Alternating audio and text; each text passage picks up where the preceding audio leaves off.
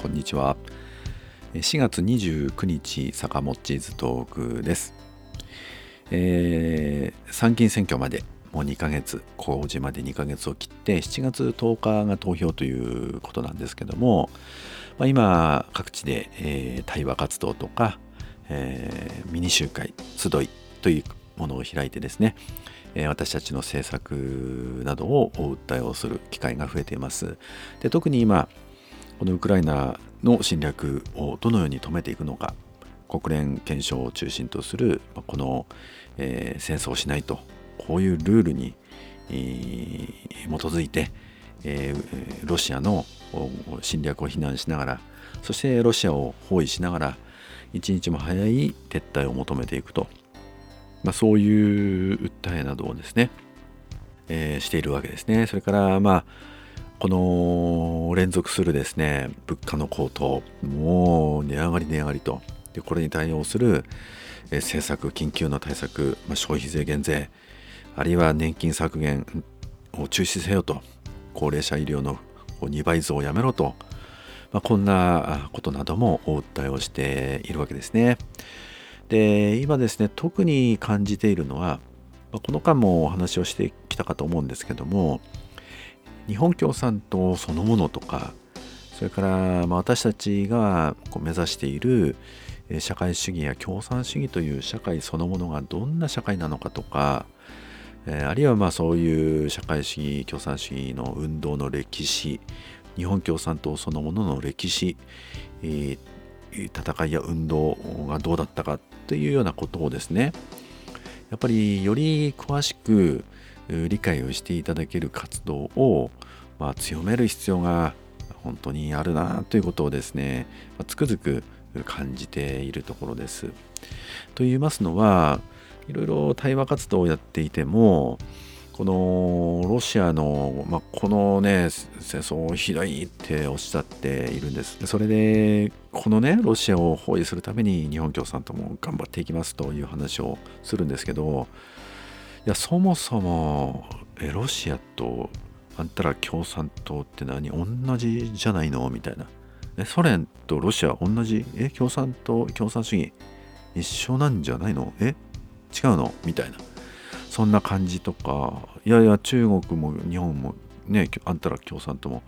いや同じなんじゃないの？とか。いや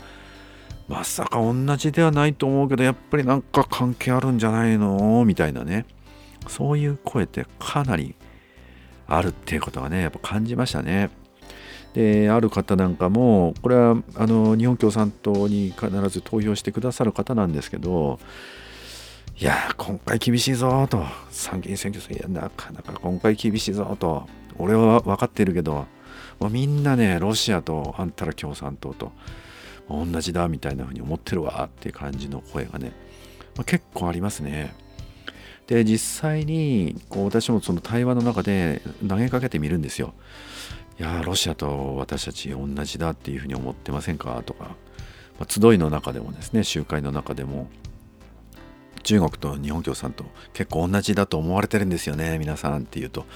うんうんそうそうみたいな。そんな感じの反応がねかなりありますよね。でやっぱりくすぶってるというか特にまあこのロシアのね侵略戦争始まったということもあって、えー、まあロシアイコールソ連イコール共産主義じゃないのみたいなものをこうもたげてくるわけですね。そうするとあやっぱりなんかね中国も独裁だし北朝鮮はもちろんのこといやロシアのプーチンもあんなひどい独裁いややっぱ共産主義なのかなみたいなね。でこれはですねやっぱ放置できないなということをつくづく私も感じましてそれで、今街頭演説の中でもそのロシアあるいはそのソ連というものとやっぱり真っ向勝負で戦ってきたえー、かつてのソ連共産党がね世界中に覇権の手を伸ばし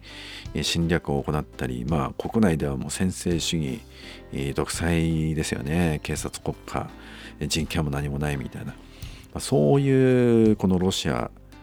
ソ連ソ連共産党というものに対して厳しく批判をし、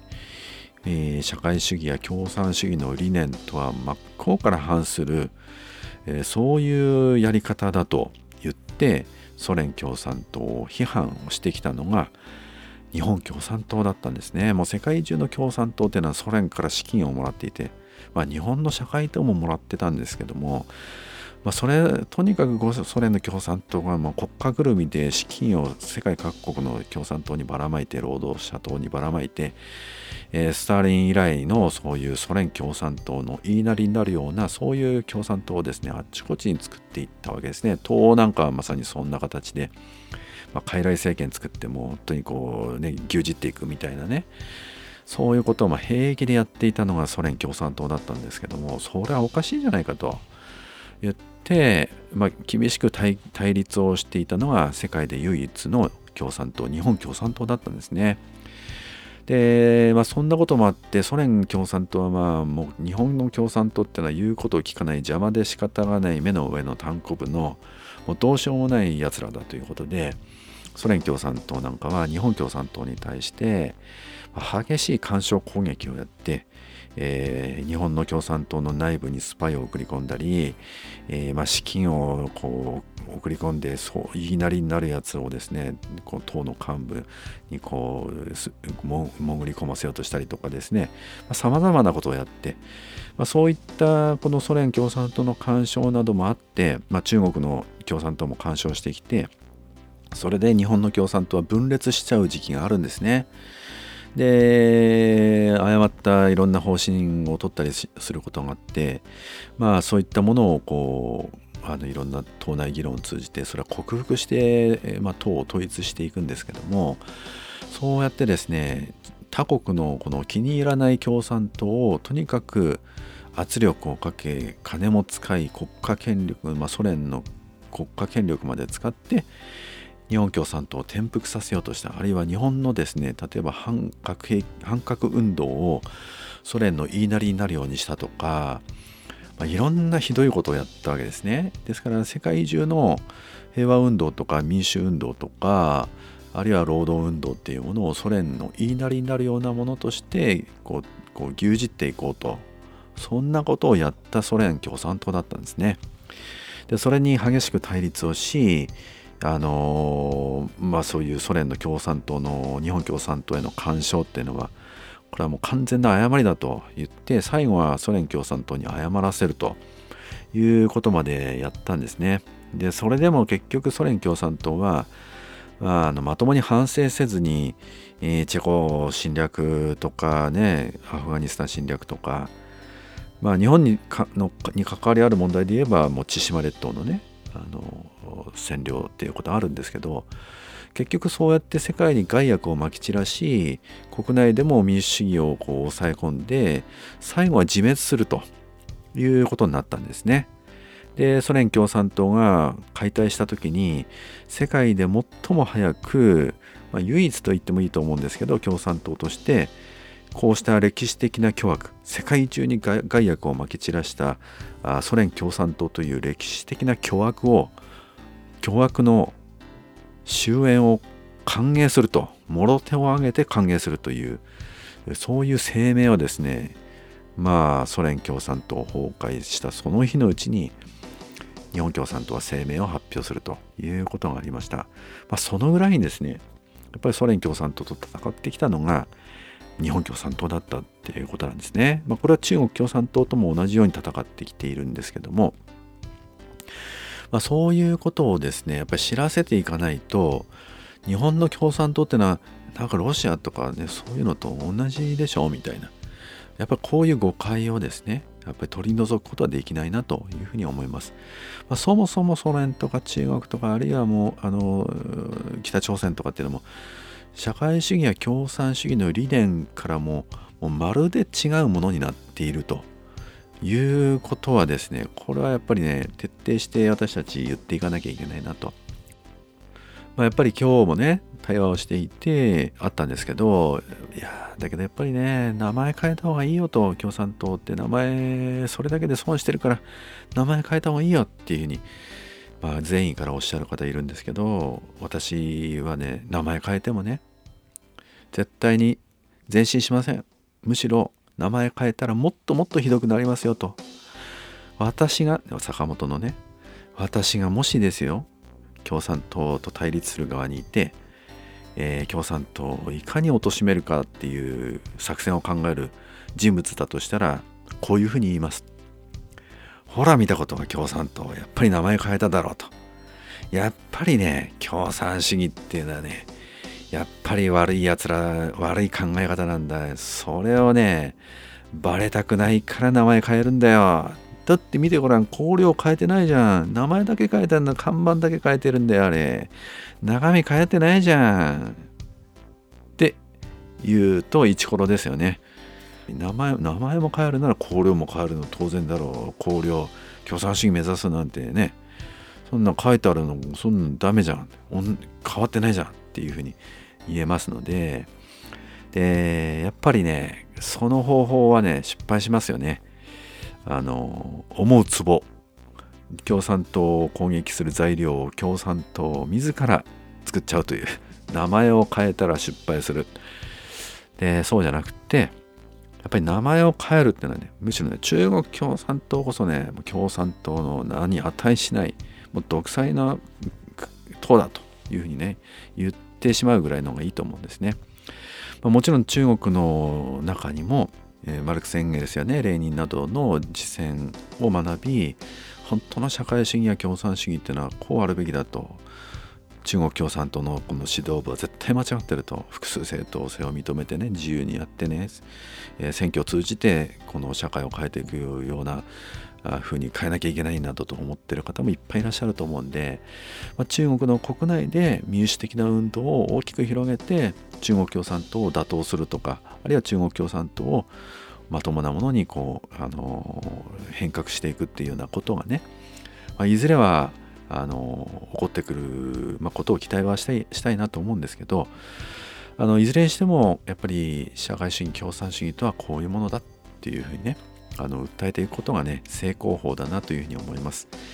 まあ、資本主義というものが利潤第一によって、えー、労働力の浪費